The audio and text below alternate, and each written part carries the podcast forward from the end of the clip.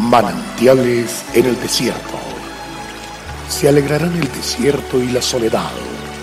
El yermo se gozará y florecerá como la rosa. Bienvenido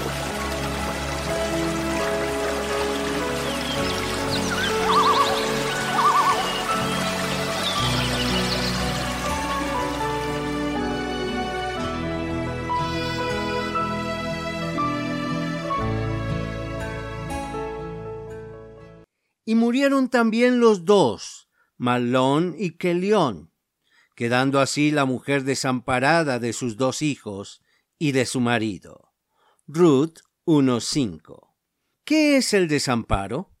Es quedarse sin amparo, abandonado. Noemí estaba viuda, estaba sola, abandonada, desamparada. Esa era la realidad de ella. Sin embargo, aunque la palabra menciona solo a Noemí, las nueras también enviudaron, pero no habían quedado desamparadas. La situación era igualmente fuerte para estas jóvenes mujeres moabitas, pero no habían quedado abandonadas, ya que tenían a sus familias en Moab. Estaban en su propia tierra, cosa que no podía aplicarse para Noemí.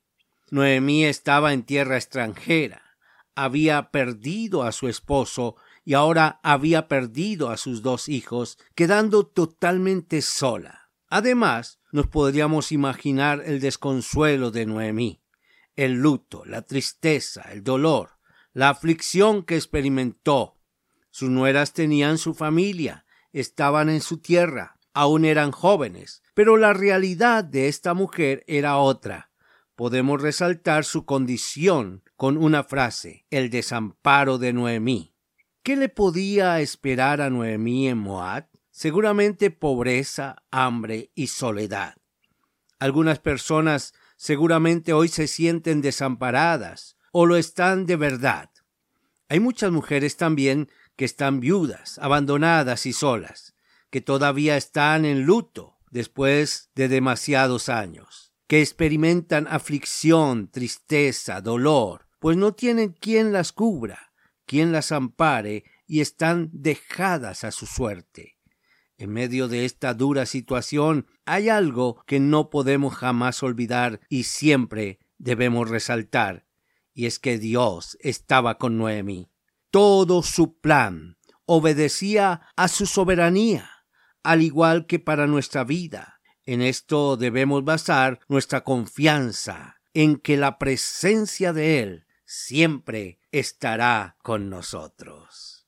En este momento, Señor, decido entregarte toda mi vida.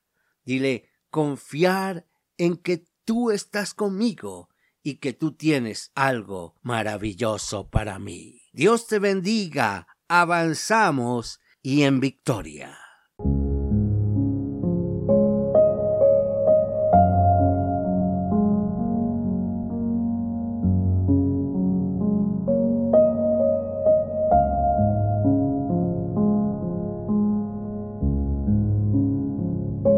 Agradecemos su amable sintonía. Esperamos que este espacio se constituya de bendición para su vida y le invitamos a compartirlo con otras personas. Visita nuestra página web www.cfeprimavera.org. Mañana el pastor Daniel Machuca estará de nuevo con un mensaje de aliento en este espacio Manantiales en el Desierto.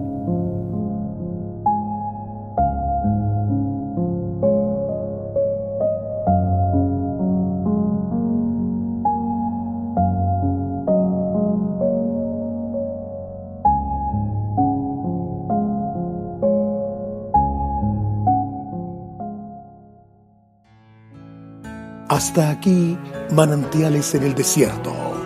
Será muy grato estar con ustedes mañana en una nueva entrega de manantiales en el desierto.